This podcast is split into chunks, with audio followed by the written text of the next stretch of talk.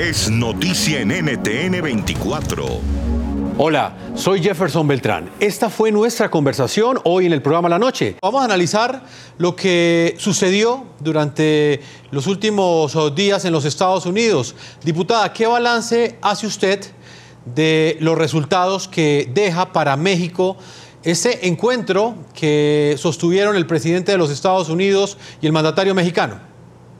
Bueno, yo creo que la primera cosa que vimos es una, una relación que no era la esperada por muchos, muchos esperaban un pleito, unas groserías de un lado este hacia México y primero que nada no fue así, fue una relación armoniosa, fue un discurso que Andrés Manuel como presidente dio fuerte y al final de cuentas reconociendo lo que había que reconocer, hizo sus paradas por llamarlo de alguna manera con mensajes claros en el reconocimiento al padre de las libertades que es ni más ni menos este que Abraham Lincoln, por otro lado también reconoció a Benito Juárez y el discurso que él eh, que, él da junto con Donald Trump o para la forma paralela es un discurso donde pone los puntos sobre las IES, habla sobre el tipo de mexicanos que son trabajadores, el tipo de mexicanos que ofrece o el, obrero que ofrece México eh, al TEMEC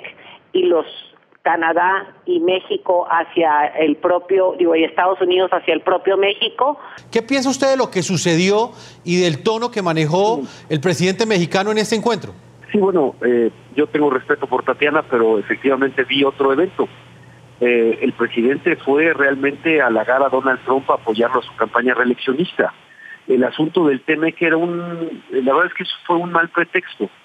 Un mal pretexto porque de hecho, ya el tratado estaba funcionando. Eh, se han hecho tres actos protocolarios del TEMEC.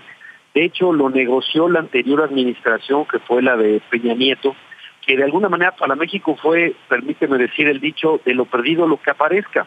Porque hace cuatro años Donald Trump hizo campaña contra los mexicanos, contra los migrantes, pero también contra el TLC o Telecan, contra el Tratado de Libre Comercio, diciendo que México era abusivo contra los intereses de Estados Unidos y que por eso había que cambiar el tratado y efectivamente México tuvo que sacrificar algunas ventajas comparativas porque a los ojos de Donald Trump y de su campaña eso era dañino para su país.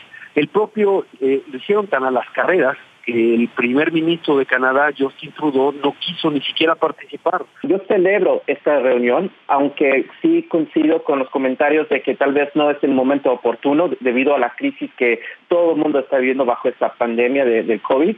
Yo veo que este es una final, fue un encuentro entre dos presidentes ah, sumamente debilitados en su agenda doméstica eh, observamos que tanto el presidente Trump como el presidente López Obrador, ambos son populistas, ambos son nacionalistas, y como ambos están viviendo un momento muy difícil en cuestión económica, pues dieron esta oportunidad de, reunirse con el propósito de celebrar este nuevo eh, Tratado de Libre Comercio como una oportunidad de, respaldarse uno al otro. Si quiere escuchar y, ver a los protagonistas de la noticia, sintonice NTN 24 de lunes a viernes a las 6 de la tarde, hora de Bogotá, Quito y Lima, y 7 de la noche en la costa este de los Estados Unidos. NTN 24, el canal internacional de noticias con información de interés para los hispanos en el mundo.